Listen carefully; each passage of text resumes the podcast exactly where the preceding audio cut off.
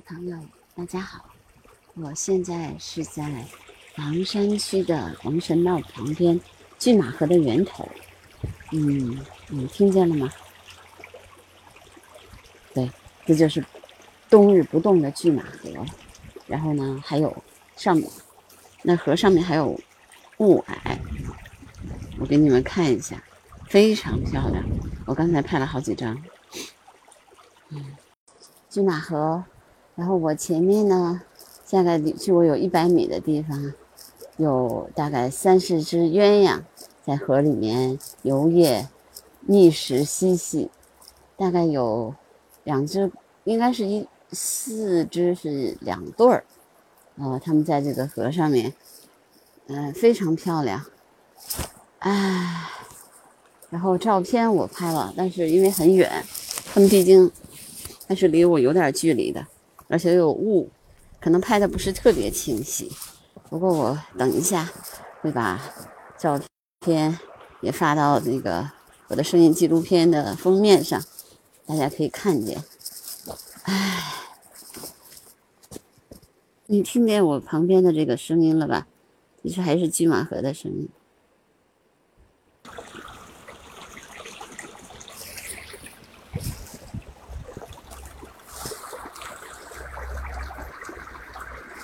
还是有点远，嗯，但是在河水中的感觉和在湖里完全不一样，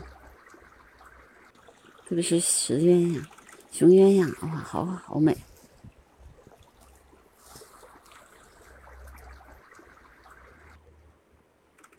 看着它在这个河里面顺着河觅食，呃，刚才我还看见了红尾水渠。也是一种在冬天在河边生活的小鸟。啊，可是你看，所以是尽管大自然在冬天有它的啊残酷凛冽的一面，但是在不动的地方，你们发现草是绿的，就是有水的地方。那水流在流动，所以呢，水边的草是绿色的。这个你如果不不不来的话，你很难想象。比如说石头上的青苔，它也是绿色的。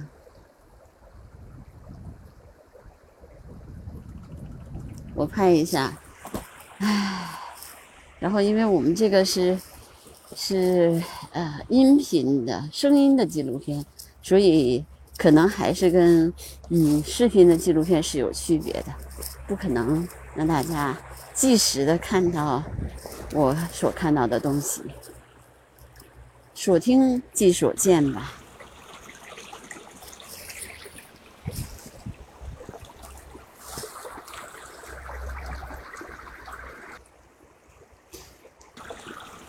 在这个北京，唉，寒冷的。北京，我看现在多少度啊？等一下，我给你们看一眼。唉，现在零下负二度，唉，但是呢，有流水，然后有绿色的水草。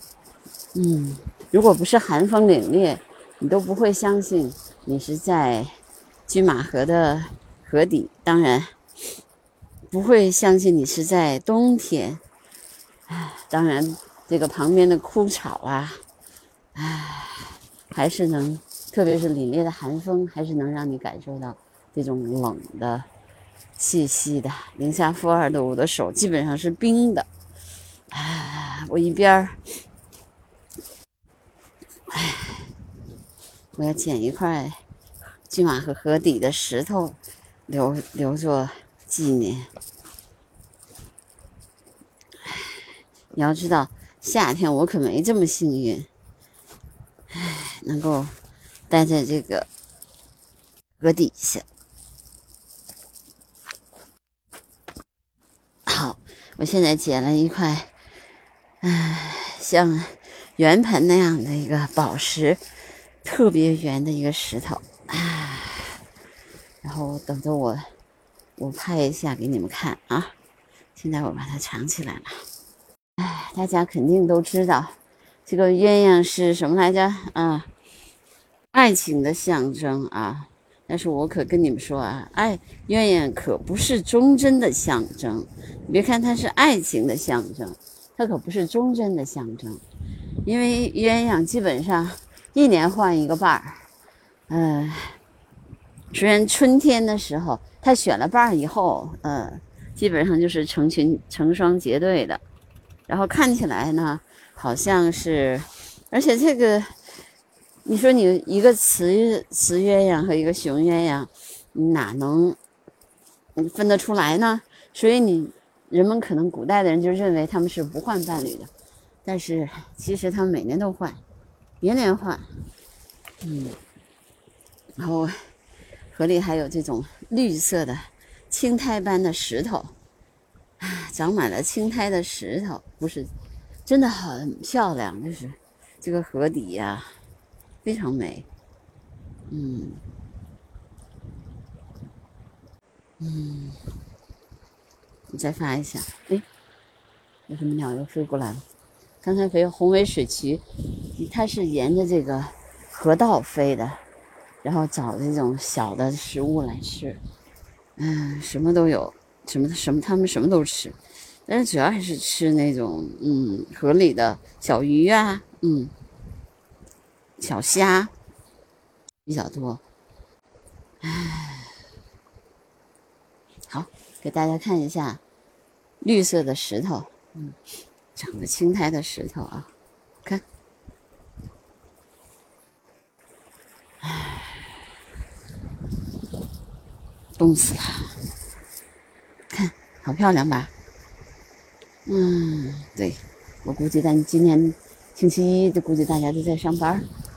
唉我也是今天有拍摄任务，但是他们在拍摄的时候，我就可以偷偷的跑过来拍点我想拍的东西。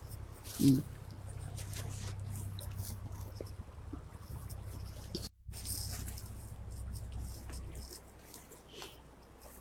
等一下，等一下，我也会去拍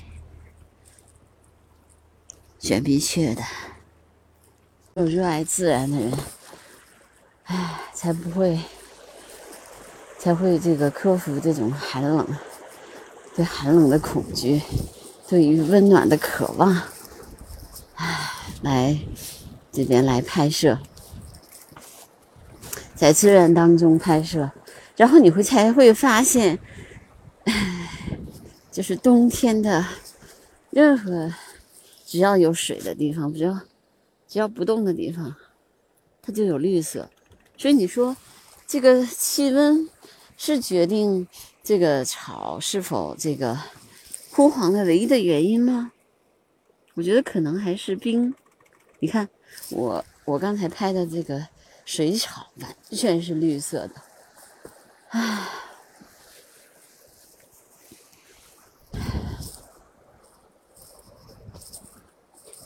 我在这边。一边走，一边拍，看这个水水的旁边有鸟，然后也有一些小小的鸟，比如刚才那个红尾水渠，唉，那个应该是个雌鸟，我一直没有拍到这个红尾水渠的雄鸟，这很奇怪。基本上我拍的好像我看见的好像都是雌鸟，唉，雄鸟都去哪儿了？雄鸟因为比雌鸟要好看一些，嗯，它的颜色样子啊，就是它那个绿色，它那个蓝的绿的，那个色彩会比较丰富。雌鸟呢，相对来说颜色就会比较淡啊。看见了鸳鸯，唉，三对儿，三对儿鸳鸯，然后还有那个红尾水渠，唉。一个雌的，我想我老想拍雄的，老拍不着。都有这儿，是吗？但我没看见啊。唉。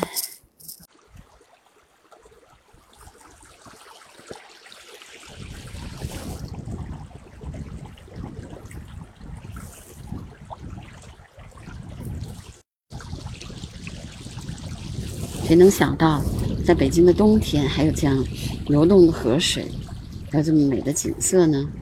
所以人有的时候还是要出来，到大自然当中来。